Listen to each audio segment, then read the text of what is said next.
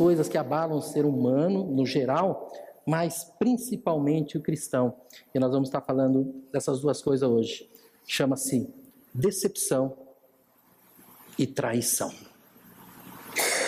Duas coisas que abalam muito o cristão hoje: decepção e traição.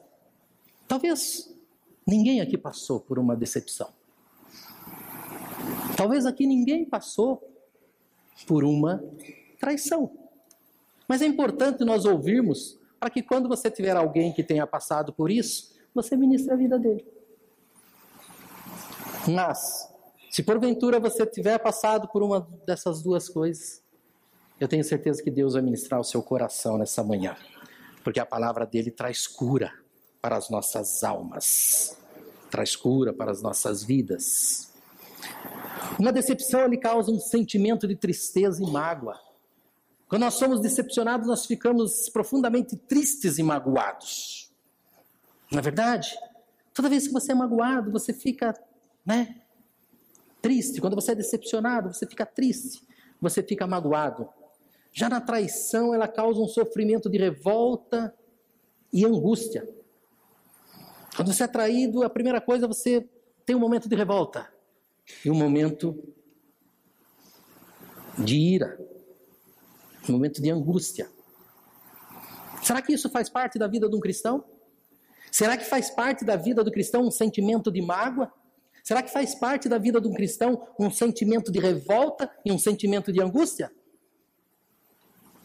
Mas nós, quando somos decepcionados, como somos traídos, esse sentimento vem até a nossa vida.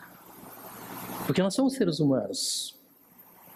E isso acontece. E talvez tudo isso possa acontecer na vida do cristão. Quando nós somos traídos, quando nós somos decepcionados, é para nós sermos treinados. É uma experiência que Jesus entrega em nossas mãos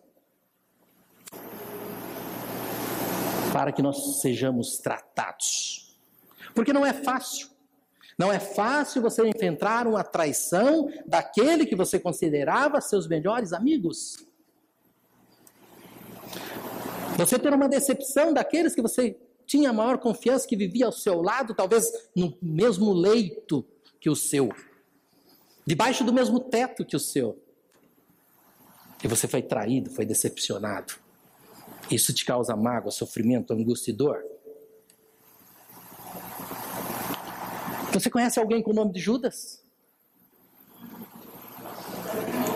Conhece alguém? Interessante que na época de Jesus era um nome muito comum. Um nome, inclusive, dado ao povo chamado judeu. Um nome comum, o nome de Judas. Um nome, inclusive, dado ao povo chamado de judeus. Está ligado ao filho mais importante da tribo de Judá, de Israel. Judá um nome mais importante ligado a Judá, um dos nomes mais importantes de Israel. E por que um nome tão importante? Um nome tão importante que nós vemos na Bíblia, para nós deixa de ser um nome. Hoje, para nós, ele é simplesmente um sinônimo de quê? De traição. Você é um Judas. Não é assim? Você é um Judas. Tem alguns que pegam até aquele peixe, né? E aumenta um pouquinho. Você é um traíra. Né? Você é um traíra. Você é um Judas. Então, um nome tão importante hoje nós pegamos e damos um sinônimo para ele. Jesus, ele enfrentou um traidor. Um dos seus discípulos. Jesus enfrentou, fazia parte da equipe de Jesus. Comia com Jesus, bebiam juntos, iam juntos para, para as ministrações, choravam juntos, passavam fome juntos, passavam sede juntos. Estavam ali constantemente juntos, participou dos milagres de Jesus. Talvez tenham colocado as mãos sobre enfermos junto com Jesus. E Jesus participou dessa traição. Um de seus discípulos, aquele que andava junto com ele, Logo no começo eu disse que a mágoa, a traição, a decepção, ela traz mágoa, desconforto, ira. Você mesmo pode responder dentro de você: será que nesse momento que Jesus enfrenta a traição daquele que considerava amigo, aquele que andava junto com ele, que participou de toda uma parte do seu ministério, será que Jesus se entristeceu? Será que Jesus magoou? Qual será foi a reação de juiz de Jesus? Jesus o tinha como amigo. Jesus confiava nele. Olha o que diz em Mateus 26, 47 a 50. E Jesus confiava nele, mesmo sabendo que ele o trairia. Nós não, nós confiamos na pessoa até a traição. Passou daqui, você não confia mais. Não, Jesus confiava nele, mesmo sabendo que ele o trairia. Enquanto ele ainda falava, chegou Judas, um dos doze.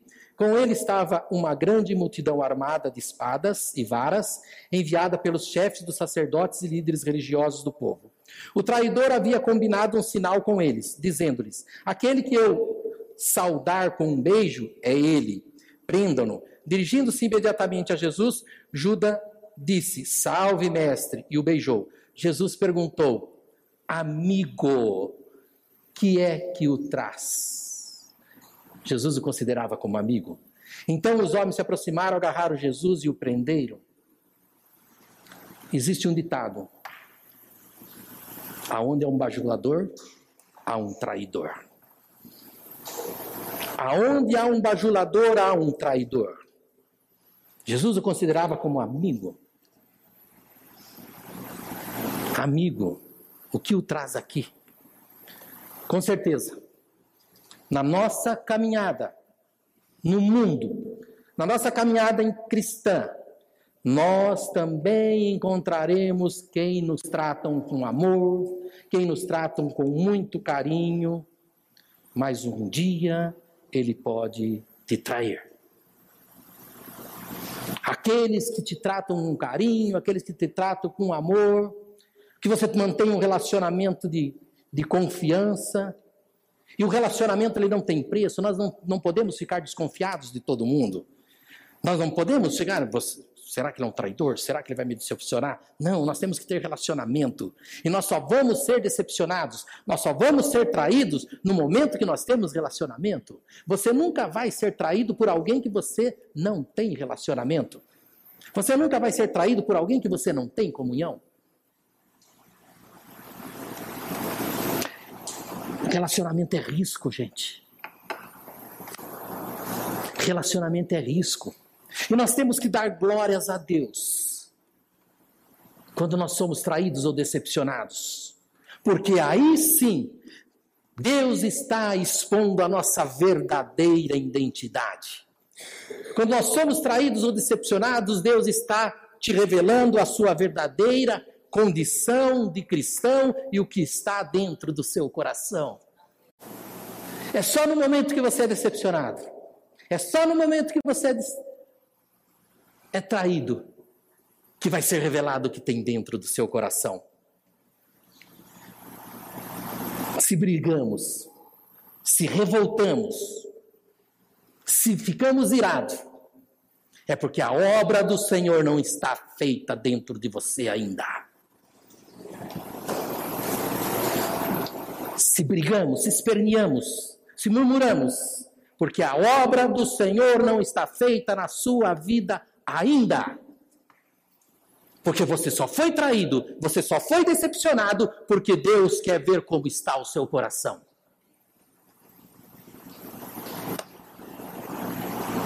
Ele quer ver como está o seu interior. Se vingamos, é porque ainda não adquirimos sobre nossas vidas o verdadeiro caráter de Cristo. Cristo não vingou. Amigo, sabia que ia ser traído. Imagine você se você souber que você vai ser traído por alguém ou decepcionado por alguém e ele chegar perto de você. Na natureza humana, nós damos um tiro na pessoa. Batemos a pessoa, escorraçamos a pessoa Sai daqui, seu traidor. Eu já sei que você vai me trair. Jesus não ensina isso. Jesus está dando uma lição. Pedro, Pedro foi testemunha de tudo isso. Pedro estava lá, foi testemunha. Ou não? Pedro foi testemunha, viu a traição, sabia que Judas tinha feito aquilo. E se olharmos, Pedro, ele também não traiu Jesus? Viu tudo. Talvez, inclusive, você é um traidor, hein, Judas? Você fazer isso com o mestre, não é, pastora? Onde se viu você fazer isso com o mestre? Você não vale nada, Judas. Você é um traidor. E ele, o que, que ele fez? Ele fez a mesma coisa. Traiu Jesus. Não decepcionou? Ele não decepcionou Jesus? Traiu Jesus da mesma forma. Os demais discípulos fizeram o mesmo. Não sobrou ninguém. Todos correram, os demais discípulos fizeram o mesmo. Olha o que diz em Mateus 26, 33 ao 35. Pedrão, hein? Pedro respondeu: Ainda que todos te abandone, eu nunca te abandonarei. Respondeu Jesus: Asseguro-lhe que ainda esta noite, antes que o galo cante, três vezes você me negará. Jesus também já sabia. Ainda que o galo cante, três vezes você me negará. Mas Pedro declarou: Mesmo que seja preciso que eu morra contigo, nunca te negarei. E todos os discípulos disseram o mesmo. Todos. E depois que traiu? Aí Pedro ficou de longe. Puxa vida, até nem devia ter feito isso. Ó. Ficou de longe, torcendo. Tudo bem, vamos levar Jesus, mas na hora Jesus. Ele ficou torcendo, vamos soltar, ele é poderoso. E ficou. E Judas? Judas foi chorar também. Queria devolver o dinheiro que recebeu. Viu que não tinha feito uma coisa certa. E Jesus sabia que mesmo que alguém erre, ele pode se arrepender. Ele pode voltar atrás. É por isso que naquele momento Jesus não condenou. Porque se eu condeno ele agora como um traidor, e daí depois que ele voltar atrás, já está condenado. Eu já condenei. Como pode? Eu não posso voltar mais atrás da minha palavra, já o condenei. É por isso que Jesus deixou as coisas acontecerem. O que, que Jesus fazia diante de tudo isso? Ele não revidava. Ele não guardava mágoa. Ele não guardava rancor. Ele não fazia ameaças. Ele não levava ninguém aos tribunais. Ninguém. Ele nunca pegou um traidor seu e levou aos tribunais. É diferente de nós. De nós cristãos. Diferente de nós cristãos. Apesar de, ser, ter traído, apesar de terem traído ele, Jesus perdoou. Jesus deixou uma grande lição: que apesar de nós o trairmos, que apesar de nós o negarmos, ele nos perdoa, ele nos ama. Ele nos perdoa, ele nos ama, apesar de nós o trair. Eu trair Jesus?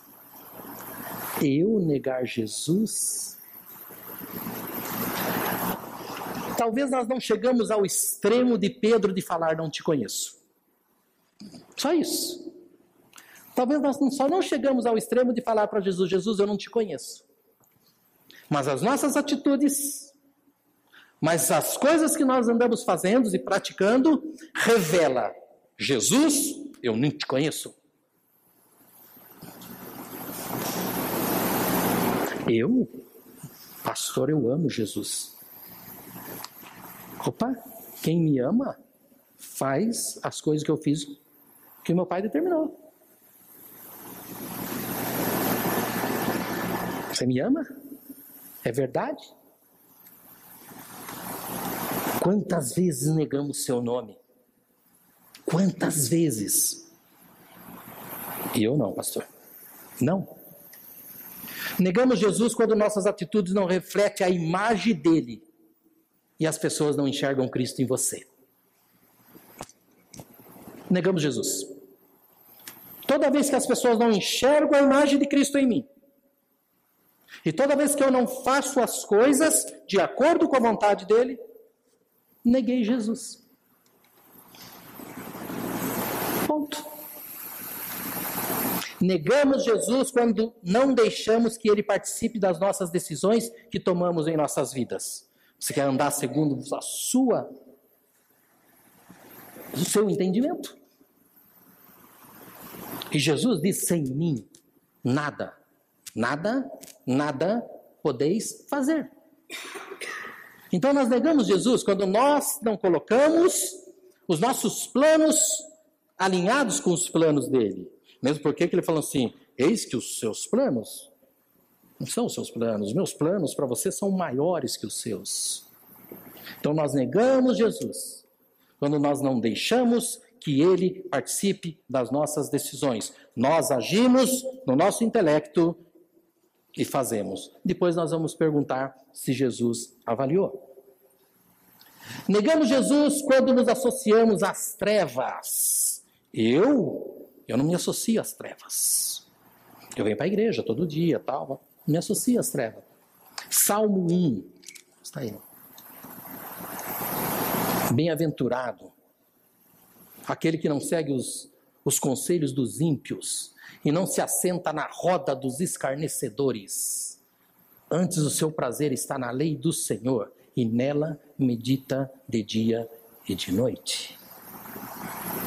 Negamos a Jesus quando associamos às trevas, quando nos assentamos na roda dos escarnecedores, quando olhamos e e seguimos os conselhos dos ímpios, negamos a Jesus. Negamos a Jesus quando passamos a seguir de longe.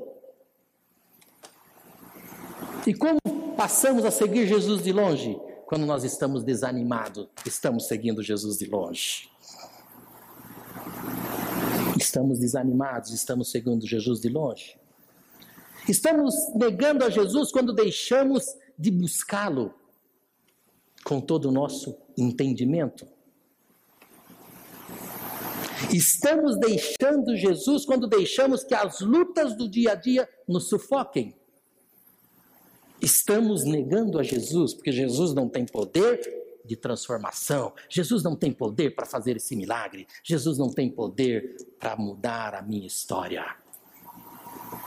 Mas nós cantamos uma nova história o Senhor tem para mim. E ele tem, é verdade. O que você contou é verdade. Ele tem uma nova história para você.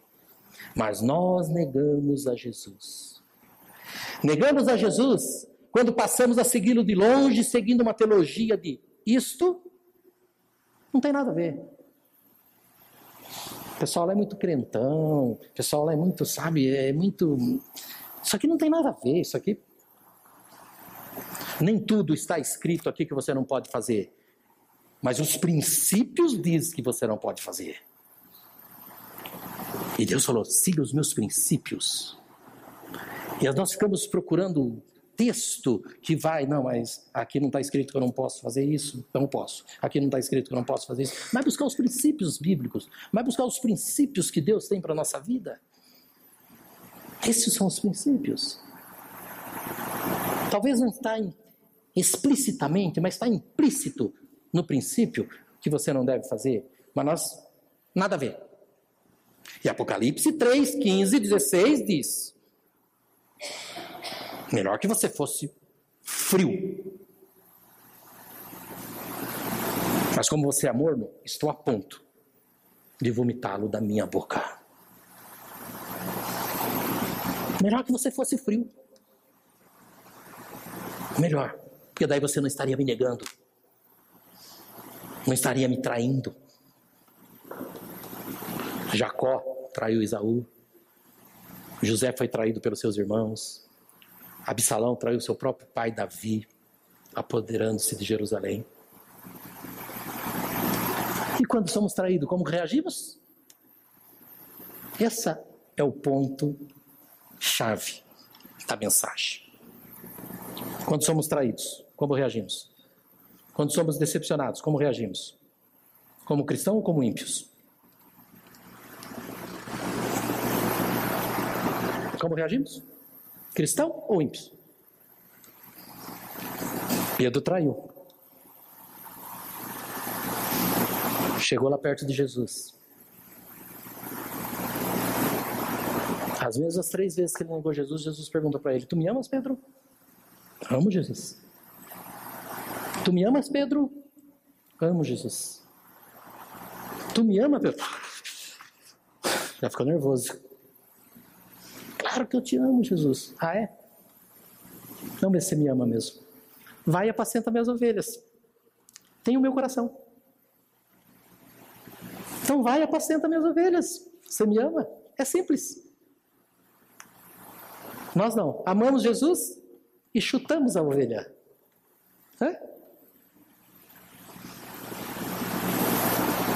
A mesma ovelha de Jesus nós chutamos também. Tu me amas? Vai e apacenta as minhas ovelhas. Nós temos que ver a, a decepção e a traição como uma oportunidade única, única, para servir a Deus. Nós temos que ver a decepção e a traição como uma oportunidade única. Falar, agora eu quero ver como está aqui dentro. Oportunidade única. Mas sabe o que é, pastor? É difícil, eu não consigo. Eu não consigo ter essa fé, eu não consigo ter esse coração. Você não consegue para daqui 100 anos. Você não consegue para daqui seis meses. Viva um dia de cada vez. Viva um dia de cada vez. São dois dias na semana que nós, nós temos que desconsiderar. Esquece. Tem dois dias na semana que você, você não pode ter na sua mente. É o ontem e o amanhã. Tenho hoje com você, Senhor, hoje. Eu não tenho toda essa fé, mas me dá ela para hoje. Eu não tenho todo esse, esse coração, mas me, me dá ele hoje. Amanhã eu vou pedir de novo, daí o Senhor me dá para amanhã. Aí depois, depois da manhã o Senhor me dá para depois de amanhã. Basta cada dia seu mal. Talvez você não tenha fé hoje suficiente para ver daqui 10 anos, mas Senhor me dá fé hoje, me fortalece hoje. Me dá um coração perdoador hoje. Faz com que eu decida perdoar hoje. Faz com que eu consiga caminhar hoje. Faça que eu tenha paz hoje. Amanhã, se houver o dia mal, se houver a seta ali, amanhã eu vou estar com o Senhor de novo, pedindo a mesma coisa. Amanhã, faz com que amanhã eu esteja com o Senhor novamente para eu estar pedindo. Obrigado por eu ter lembrado do Senhor hoje. Estou pedindo para o Senhor hoje e tenho certeza que o Senhor vai me dar hoje, porque o Senhor é fiel e justo. Eu quero pedir para hoje, para amanhã, para amanhã, para amanhã, e não acaba fazendo hoje. Fica pedindo para amanhã e não faz hoje. Mas é hoje, faz hoje, pede para hoje. Basta cada dia o teu mal. Deus sempre está conosco para abrir uma nova porta. Sempre. Sempre Ele está com você para abrir uma nova porta. Nós precisamos aprender a lidar com a decepção, com a traição. Especialmente quando você esperava do melhor daquele que caminhava com você. Especialmente daquele que você criou desde pequenininho. Especialmente daquele que te criou desde pequenininho. Ah, sou decepcionado com meu pai, sou decepcionado com meu irmão, sou decepcionado com a minha mãe, sou decepcionado com meu filho. Especialmente, a maior decepção não é com quem você conheceu agora na rua. A maior decepção é com aquele que você esperava o melhor. Aquele que você se dedicou tempo, aquele que você dedicou, dedicou a sua vida com ele. E essa pessoa te decepciona. Não devemos guardar amargura. Não devemos ressentimentos, ira, e muito menos dividir com os outros o que você está sentindo de ira e de amargura. Se você foi pedir ajuda, ótimo. Mas se você foi pedir adeptos, errado. Que é o que nós ensinamos numa lição de perdão que nós damos. Nunca tome partido do seu esposo quando ele for chateado e magoado, mas leve ele a perdoar. Conduza ele ao perdão. E não se alia ao sofrimento dele, mesmo que você esteja ressentido por ele, magoado para ele, porque a partir do momento que você pega, a ira vem para você. E provérbio diz que tomar as dores dos outros é a mesma coisa de pegar um cão feroz pela orelha. Depois você não consegue soltar. Não devemos guardar a ira ou a amargura, muito menos dividir a nossa ira com alguém. Hebreus 12, 15. Cuidem que ninguém se exclua da graça. Se fizermos isso, estamos sendo excluídos da graça. Que nenhuma raiz de amargura brote e cause perturbação em você, contaminando a muitos. Sempre que se sentir decepcionado ou traído, lembre-se de Jesus e daqueles personagens, Jacó, José. Lembre deles. Sempre. O problema maior está no nosso pensamento. Você tem dois segundos para mudar o seu pensamento, é muito rápido. Porque tudo começa aqui, na nossa mente. E depois ele desce para o coração e te causa emoção. Por isso que quando o pensamento vem imediatamente, e por isso que a palavra diz: de Deus diz tudo que é bom, tudo que é reto, tudo que é de boa fama, tudo que é justo. É nisso que você tem que pensar. Mas se nosso pensamento está, não é a mente de Cristo, nós estamos abertos para receber pensamentos ruins. E talvez você não tenha a capacidade de eliminá-lo em dois segundos. E se você não eliminá-lo em dois segundos, ele desce para o seu coração e transforma em sua emoção. Nós podemos pegar ali três pessoas, Zé Carlos, que essas quatro pessoas, e eu entro agora pela igreja e passo pelos três e vou e sento. No começo do culto. O Zé Carlos vai pensar: Nossa, o pastor nem olhou na minha cara. Ele pensou. Quando ele pensou, desceu. Se ele não rejeitou. O outro vai pensar: Nossa, o pastor acho que está doente. Deve estar tá com algum problema. E o outro pensou: ah, acho que ele está preocupado, acho que ele nem viu a gente. No coração daquele, deixou alguma coisa. No coração do outro já fez outra coisa. No coração daquele que entendeu que eu não fiz aquilo de propósito, não entrou nada no coração dele. Não é verdade? Não entrou nada. Então é o que pensamos de imediato. Pensou, a emoção desce no coração e aquilo trabalha. E o inimigo vai trabalhar assim. Mas não se abata com as decepções e com as, decep com as traições. Principalmente com os irmãos da fé, com os quais, todo dia primeiro aqui, nós estamos dividindo o mesmo pão e bebendo do mesmo cálice. Né? Estamos aqui. Lembra que Jesus falou? Jesus, na noite que foi o quê? Bajulado? Na noite que foi traído, ele pegou o pão, dividiu, pegou o cálice, dividiu. Mas nós não. Nós nos abatemos. Engole o sapo lá fora. Atravessado, com as quatro pernas abertas.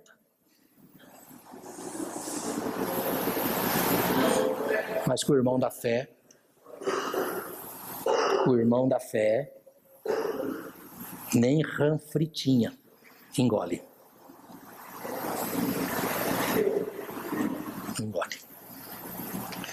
Mas tem uma boa notícia para você. Deus nunca te decepciona.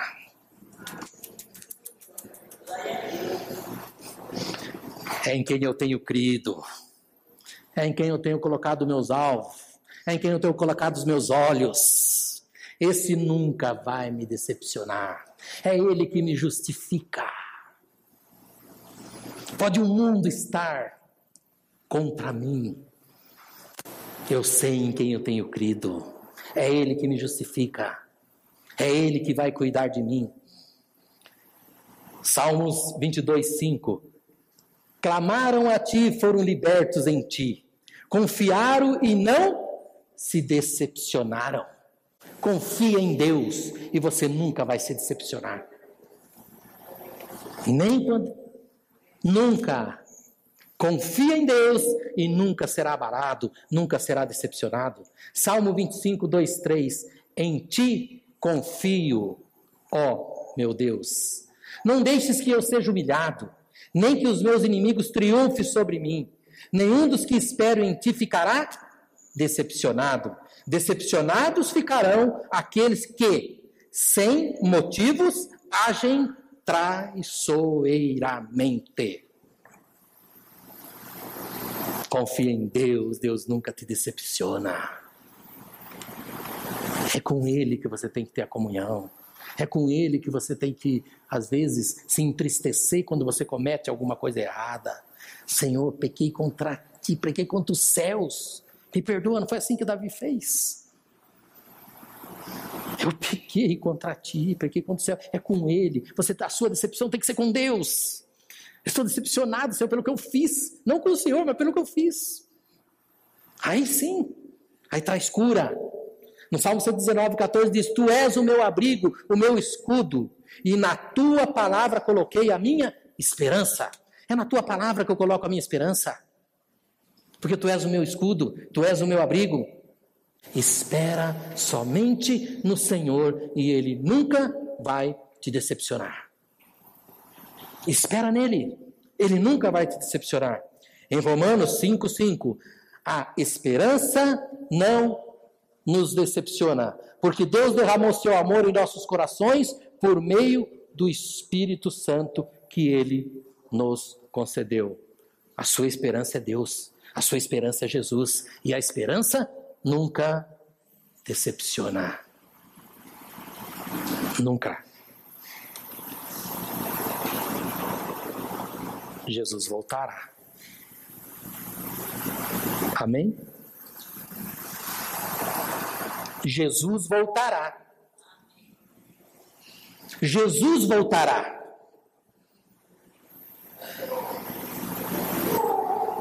Ele vai te encontrar decepcionado, magoado, chateado, porque você foi traído? Porque você foi decepcionado por alguém? Jesus voltará. E se ele te encontrar nessa condição, você vai ficar nesse banquinho, magoado, chateado e decepcionado. Viu? Simples. Não tem meio termo. Não tem meio termo. A palavra de Deus é direta. É confronto para as nossas vidas, para as nossas almas, para as nossas atitudes. É confronto. Pessoal que está fazendo casado, a gente está falando para eles. É confronto, gente.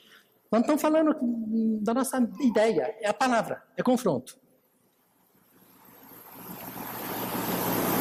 Um estudo estima que mais de 100 bilhões de pessoas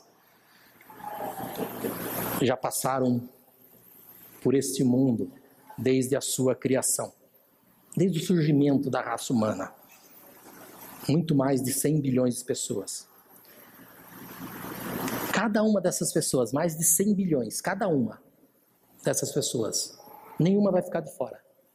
Todas elas, elas vão se apresentar ao tribunal de Cristo. Todas. Todas elas. Inclusive eu e você.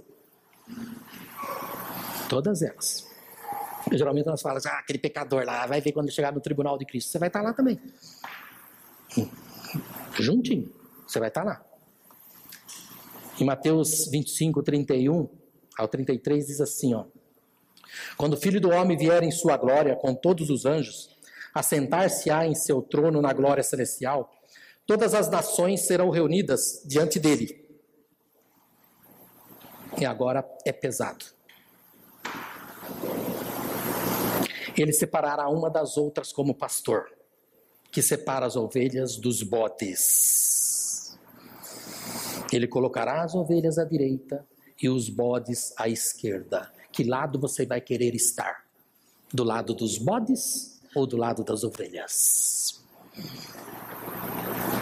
Qual é o lado que você vai preferir estar? Porque ele vai separar. Não vai, não vai dar para entrar com capinha. Lembra a historinha do lobão? Não vai dar para entrar com capinha de ovelhinha lá. Não vai. Jesus conhece. Já te conhece. Ele vai separar os bodes das ovelhas.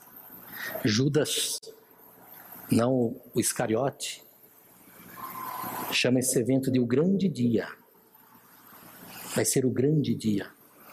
Nesse grande dia as pessoas estarão rindo, contando suas piadinhas, passeando, gerenciando seu tempo da maneira que quer, e de repente, na mesma cama, um sobe outro fica.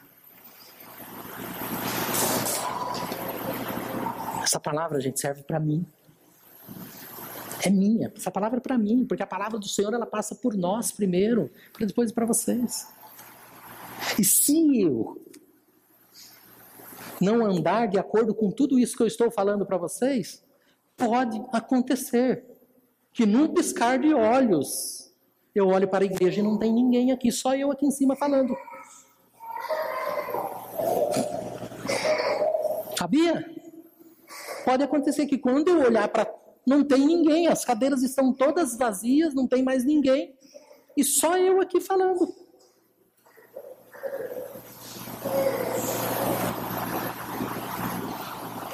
Essa palavra é para todos nós, sem exceção. Um belo dia, os turistas da, da Tailândia, eles estavam lá na praia, tranquilos lá na praia, numa, numa bela manhã lá de foi 2003, 2004. Estavam lá numa bela manhã, lá passando seus bronzeador, jogando, tomando suas caipirinhas, tomando sua cervejinha geladinha. Calmaria total. Sem imaginar que estava vindo um tsunami na velocidade de um avião a jato. E assim é a nossa vida. Estamos aqui dentro da igreja como estamos numa praia? Tomando, só vemos aqui só tomar nosso suquinho, hã? só fazer o lanchinho, só. É assim? Este tsunami que vem à velocidade de um avião a jato chama Jesus. E vai ceifar muita gente. Muita gente foi levada naquele dia. Muita gente. E é dessa forma que acontece. A vinda de Jesus será inesperada. Então não adianta amanhã eu me conserto. Conserta hoje. Por isso que eu falo, cada dia, Senhor, me dá graça hoje. Me, hoje. Trata de mim hoje, porque o Senhor vier hoje, está liberado. Amanhã eu vou pedir de novo. Amanhã eu peço outra vez. Né, o senhor não veio ontem, então. Ó, senhor, o senhor não veio ontem? Graças a Deus, porque eu, eu escorreguei mais hoje. Aquela escorregada que eu dei ontem me livra hoje para eu não escorregar mais. E é assim que a gente, né? A caminhada cristã é assim, é, é de degrau em degrau até chegar ao perfeito, diz a palavra. Né? Nós somos imperfeitos, somos pecadores, somos né, trapo de imundícia mesmo, né? verminho de Jacó, entendeu? Somos isso, a palavra diz isso. Todos pecaram, por isso são destituídos da glória de Deus. E não incumbe, o julgamento não está com nós, o julgamento está com Ele. Temos que tomar cuidado. A vinda será inesperada, nós vamos estar lá distraídos. E de repente nós seremos envolvidos com a voz de Jesus, que virá com grande alarido, como uma voz de muitas águas. Ah, depois que escutou o barulho, não adianta jogar se arrepender, filho. É, é rápido o negócio. É rápido. Tá? Todo joelho se dobrará, e toda língua confessará. Alguns joelhos se dobrarão numa alegria enorme. Mas alguns joelhos se dobrarão numa tristeza interminável. Numa tristeza interminável. Uma tristeza sem fim. Aí sim é a verdadeira decepção. Não traição. Mas você não vai estar decepcionado com aquele que veio te buscar. Porque ele queria te buscar. Ele te orientou durante todo o tempo. Você vai estar decepcionado consigo mesmo. E uma das piores decepções é quando nós estamos decepcionados com nós mesmos. E você vai estar decepcionado. Eu quero ler para você aqui para encerrar. Não, não coloquei essa referência, quero bastante. O que diz no livro de, Lu, de Judas, para você entender. Depois você pode ler na sua casa. O livro de Judas só tem um capítulo. E a partir do verso 4, preste bem atenção, ele diz assim: ó, Pois certos homens, cuja condenação já estava sentenciada há muito tempo, infiltraram-se dissimuladamente no meio de vocês. Eles são ímpios e transformam a graça de nosso Deus em libertinagem e negam Jesus Cristo, nosso único soberano Jesus. Nós vimos como negar Jesus. Quando eu nego Jesus, nós vimos. Esses homens, eles entram no meio de nós. Essas pessoas entram no meio de nós, estão nas igrejas, mas estão negando Jesus. Embora vocês já tenham conhecimento de tudo, quero lembrar-lhes que o Senhor libertou o povo do Egito, mas posteriormente destruiu os que não creram. No momento creram, de repente deixaram de lado. Deus destruiu. Esses homens são rochas submersas nas festas de fraternidade que vocês fazem, comendo com vocês de maneira desonrosa. São pastores que só cuidam de si mesmos, Aquilo que eu falei. Nós não estamos fora, não, gente. Nenhum pastor aqui prega como se fosse o melhor que vocês. Nenhum. Isso eu tenho certeza porque eu ando e conheço cada um. Não sei um pastor que um dia, eventualmente, nós convidarmos de fora e colocarmos aqui, esse eu não posso pôr a mão. Mas até isso tem-se um cuidado de saber quem se coloca nesse altar. Não estamos fora. Esses homens são rochas submersas nas festas de fraternidade que vocês fazem, comendo com vocês de maneira desonrosa. São pastores que só cuidam de si mesmos. São nuvens sem água, impelidas pelo vento, árvore de outono, sem frutos, duas vezes mortas. Era morto, nasceu e morreu de novo, arrancadas pela raiz. São ondas bravias do mar, espumando seus próprios atos vergonhosos estrelas errantes para as quais estão reservadas para sempre as mais densas trevas. Essas pessoas vivem se queixando e são descontentes com a sua sorte, seguem os seus próprios desejos impuros, são cheias de si mesmos e adulam os outros por interesse. Esses são os que causam divisões entre vocês, os quais seguem a tendência da sua própria alma e não têm o Espírito Santo sobre ele.